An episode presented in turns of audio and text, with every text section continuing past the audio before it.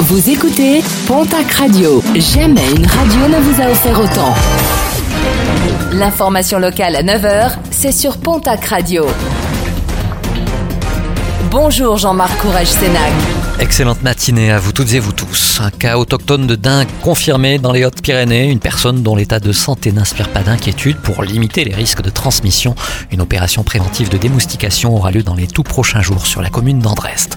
Une autopsie prévue ce lundi pour le sexagénaire retrouvé mort vendredi avenue Pasteur à Mont-de-Marsan.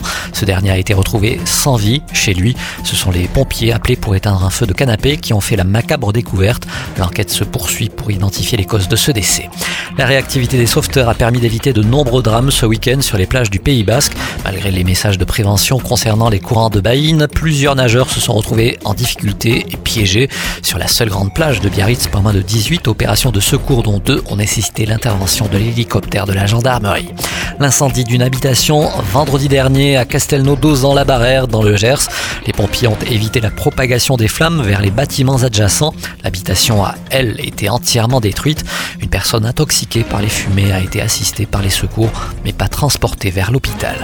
Les résultats sportifs de ce week-end avec en rugby plusieurs matchs amicaux qui se déroulaient. La section paloise s'impose à R sur la Dour face au Stade Montois 33 à 20. L'aviron bayonnais de son côté s'impose 25 à 10 face à l'Union Bordeaux-Bègle. Défaite du Stade Tarbes Pyrénées Rugby qui affrontait à Maubourguet l'équipe de Blagnac 12 à 31. Le RC Hoche s'impose sur Pamiers 26 à 10. Toujours en rugby mais à 7 cette fois-ci. Après un départ en trombe il y a une semaine à Perpignan, la section paloise finit deuxième de la deuxième manche de l'Inextenso Super Sevens. Une épreuve qui se déroulait ce samedi à La Rochelle. Pau battu en finale par l'équipe de Monaco 26 à 12. Prochaine étape du tournoi, eh bien, ce sera samedi au stade du Hameau. Et puis pour finir, du football, la Ligue 1, le TFC et Lorient ne peuvent se départager deux buts partout.